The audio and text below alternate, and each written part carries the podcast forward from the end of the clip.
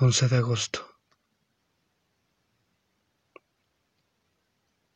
Hoy maté a la niña. Las estaba viendo jugar en el patio al frente de la casa. Sonó el teléfono y la madre entró. Salí con la idea clara de lo que iba a hacer, sin saber cómo lo haría. Escuchaba los gritos de las madres los sollozos de los dolientes, las palabras de los amigos de mamá y las torres de Babel derrumbándose.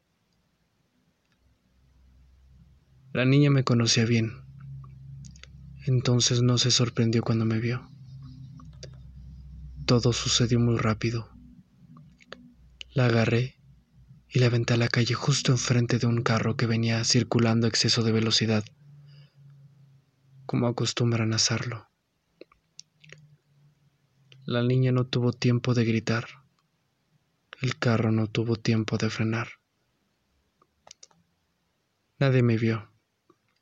El conductor solo vio a una niña aparecer de la nada enfrente del carro y escuchó el rechinar de los frenos procediendo al ensordecedor sonido del carro golpeando a la niña. Desde mi casa vi a la madre abrazando a su hija, gritando al cielo los ojos ahogándose en lágrimas, y el conductor arrancando sus cabellos desesperado esperando a la ambulancia. En ese momento te vi, mamá, en las lágrimas de la joven madre, en sus gritos, en su dolor, desesperación y tristeza Te vi en la desolación de haber perdido a un ser querido.